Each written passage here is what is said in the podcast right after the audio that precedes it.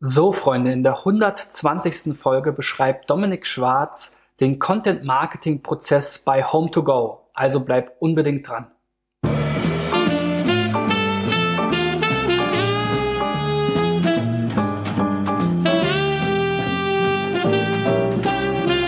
Jetzt habt ihr ja eine, ähm, ein Businessmodell touristisch, also die Kombinationen sind immer relativ einfach äh, her herzuleiten, also Ferienwohnungen, ihr seid ja eine Metasuche für Ferienwohnungen und Ferienhäuser. Ne? Ähm, und dann gibt es einfach verschiedene Destinationen, wo die Leute natürlich schon suchen. Also euer Vorteil ist, es gibt eine klar äh, adressierbare Nachfrage. Wie, ja. wie strukturiert ihr das denn? Wie, wie vermeidet ihr denn, dass ihr jetzt 200 verschiedene Seiten zu Mallorca habt, die sich gegenseitig kannibalisieren?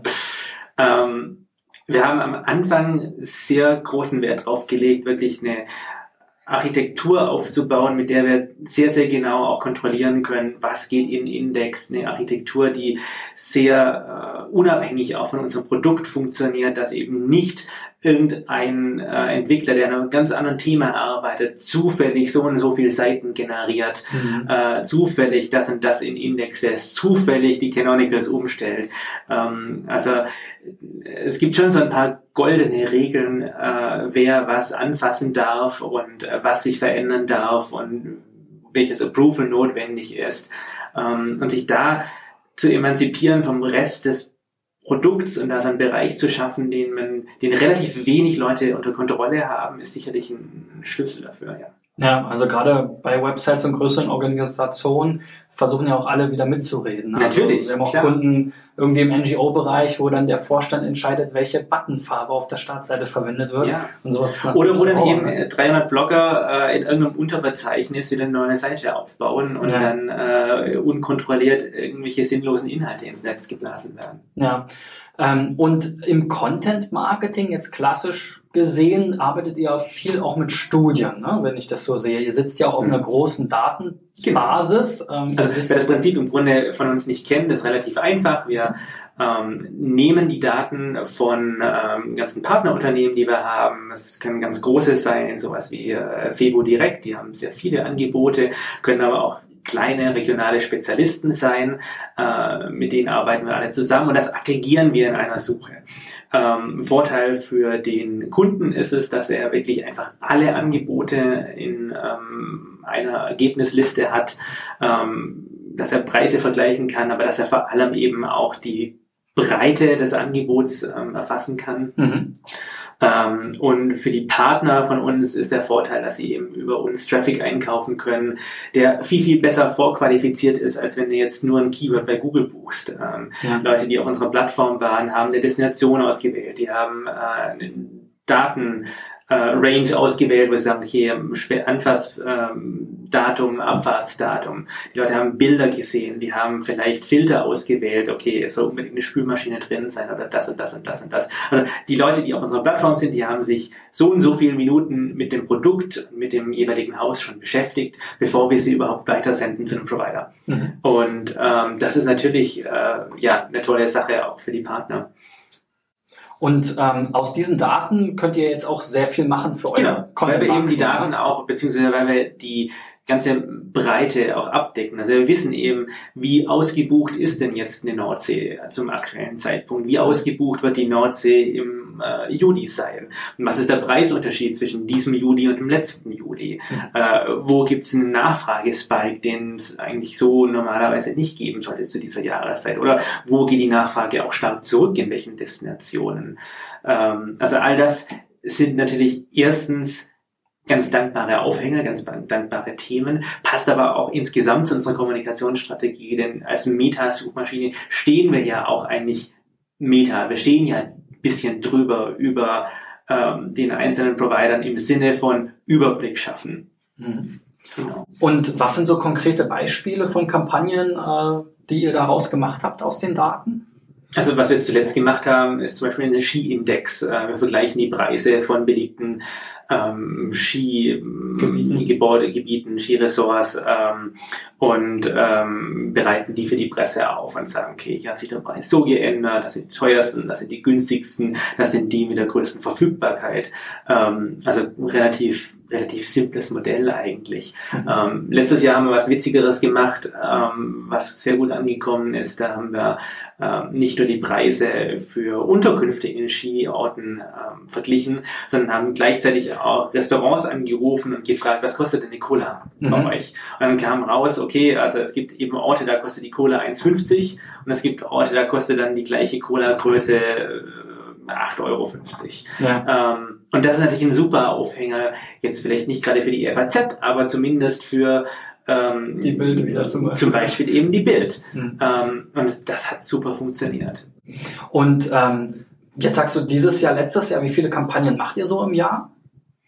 Und sind die alle gleich aufwendig oder? Die sind definitiv nicht gleich aufwendig und die äh, unterscheiden sich in Größe, in Aufwand, in Form äh, ganz, ganz, ganz unterschiedlich. Das heißt, das kann man so gar nicht genau sagen oder eine Zahl würde vielleicht auch ein bisschen ablenken davon, was ähm, wir wirklich jeweils machen. Zum Beispiel eine Kampagne, die für uns sehr viel Aufwand war und sehr groß auch war, war eine Festival-Map im Sommer. Das heißt, mhm. wir haben ähm, natürlich Festivals in ganz Europa, wo 100.000 Menschen zusammenkommen. Da wollen Leute auch nicht im Schlamm schlafen, sondern mhm. ganz gerne gut übernachten.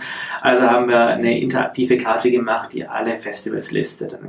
Äh, mit Suchfunktionen, mit Filter wie ähm, ganz seriösen Filtern wie nach Musikstil oder Veranstaltungszeitraum, also den entsprechenden mhm. Monat, ähm, oder eben zusätzlich dann so eher witzigen Filtern wie Schlammfaktor, wie dreckig wird denn vermutlich. Okay. Ähm, und haben dann 100 ich glaube 30, äh, 130 verschiedene Festivals aufgelistet, sortiert, Bilder recherchiert, Informationen eingeholt, Statements von lokalen Botschaftern eingeholt äh, und um ihre Geheimtipps gefragt, was man mhm. dort in, auf jeden Fall tun sollte.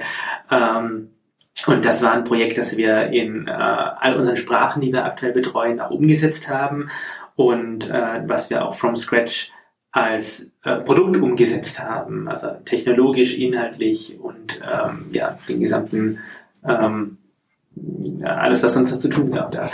Und wie viele Leute arbeiten dann daran und wie, wie lange kann man das? Das Projekt hat sich jetzt in Summe, ähm, ja, lässt sich schwer sagen. Ich meine, auch das ist kein Vollzeitprojekt natürlich. Ja. Also wir versuchen gut zu mischen zwischen so großen Leuchtturmprojekten ähm, und dann eher spezifischeren, kleineren ähm, Kampagnen. Aber ich würde sagen, der Umsetzungszeitraum war sicherlich ein Vierteljahr. Ähm, wobei man eben auch dazu sagen muss, dass es inkludiert auch die Software bzw. die Systemarchitektur darunter, die mhm. wir natürlich für ganz viele andere Sachen seitdem auch nutzen können. Ja. Ähm, das heißt, es lenkt ein bisschen ab von der wirklichen Auf, vom wirklichen Aufwand. Aber klar ist, es ist ein enormer Aufwand. Es ist ein ganz, ganz enormer Aufwand. Man kann nicht mehr einfach nur so einen Brocken hinschmeißen und dann hoffen, dass man veröffentlicht wird. Das, das alleine ist zu wenig. Also es muss schon die Idee und die Umsetzung und die, äh, die Ansprache und die Auswahl der Zielmedien ähm, ganz wohl überlegt und gut gemacht sein, damit man überhaupt eine Chance hat. Und selbst dann ist natürlich die Rate an äh, echten Veröffentlichungen im Vergleich zu ähm, ja, Anfragen immer noch ähm, relativ schlecht. Aber nur so, um ein Beispiel zu nennen, ähm, eine neue Kampagne, die wir gerade gemacht haben, ist äh, Unfälle in Kunstmuseen. Mhm. Ähm, Urlaub geht man ja vielleicht auch ins Museum, schaut sich Kunst an und immer wieder passieren in großen Kunstmuseen auch Unfälle. Mhm. Es gibt dieses schöne Video äh, von dem kleinen Jungen, der ein Gemälde boxt oder äh, die beiden Freundinnen, die ein Selfie machen wollen und dabei eine ganze Reihe an so Säulen umstoßen. Mhm. Ähm, und das haben wir richtig aufwendig illustrieren lassen, haben richtig schöne Infografik draus gemacht, die man wieder zerschnibbeln kann als äh, Slideshow. Mhm. Und ähm, das war was, was wir jetzt ausgelagert haben, eine externe Agentur. Ähm, und uns in-house die Recherchearbeit kostet, aber wo wir die Umsetzung relativ einfach weggeben können. Mhm. Jetzt spricht ihr schon Agentur an. Wie viel arbeitet ihr mit Agenturen zusammen? Grundsätzlich? Wenig. Hört sich Relativ wenig. Sehr viel ähm, an, ne? Genau aus den eingangs genannten Gründen auch, weil ähm, die Agentur, mit der wir zusammen, oder die Agenturen, mit denen wir zusammenarbeiten, äh, sich einfach auch natürlich an den Performance-Maßstäben messen müssen, die wir auch intern anlegen. Das ist für Agenturen in der Regel einfach sehr schwierig auch ähm, zu leisten. Äh, was kaufe ich denn ein? Ich kaufe im Grunde 40 Stunden von jemandem ein für ein Projekt, ähm, der erstmal themenfremd ist, der noch nie in meiner Branche gearbeitet hat, der mindestens äh, 20 Prozent Overhead hat für Koordination, der erstmal gebrieft werden muss und noch nicht in diesem Produktionsflow ist, den wir intern schon aufgebaut haben. Mhm. Ähm, und der natürlich dann immer noch die Kundenwünsche erstmal versuchen muss zu verstehen und dann umzusetzen und wahrscheinlich auch noch drei andere Projekte nebenbei am Laufen hat. Äh, das heißt, es ist extrem schwierig für eine Agentur auf einem ähnlichen Qualitätslevel Leistungen abzugeben, ähm, wie ich das in-house mit Leuten kann, die vielleicht schon lange dabei sind. Äh, was ich aber natürlich mit Agenturen machen kann, ist, dass ich mir zusätzliche Kapazität einkaufe. Ähm, ich kriege nicht für 40 Stunden einmal über eine externe Agentur einen Marktexperten, der jetzt genau weiß, das ist die richtige Idee für eine Kampagne, weil so funktioniert euer Markt. Das ist mhm. unrealistisch. Aber was ich einer Agentur, einer guten Agentur geben kann, ist eben die Umsetzung von der in-house entwickelten Idee, wenn mein Briefing gut genug ist. Ja, ja. Also im Prinzip verlängerte Werkbank. Ja, genau. Weil ihr das Setup in-house genau. habt, was natürlich eine gute... Genau, aber wer halt glaubt, er kann sein SEO an eine externe Agentur auslagern, das funktioniert eben nicht, weil du kannst nicht von einer externen Agentur erwarten, dass sie Experte für deinen eigenen Kompetenz, Kernkompetenzbereich sind. Das ist ja. unrealistisch. Morgen geht es weiter mit der 121. Folge von SEO Driven, in der Dominik Schwarz dann darüber spricht, wie er Home2Go zur Talentschmiede für Inbound Marketing macht.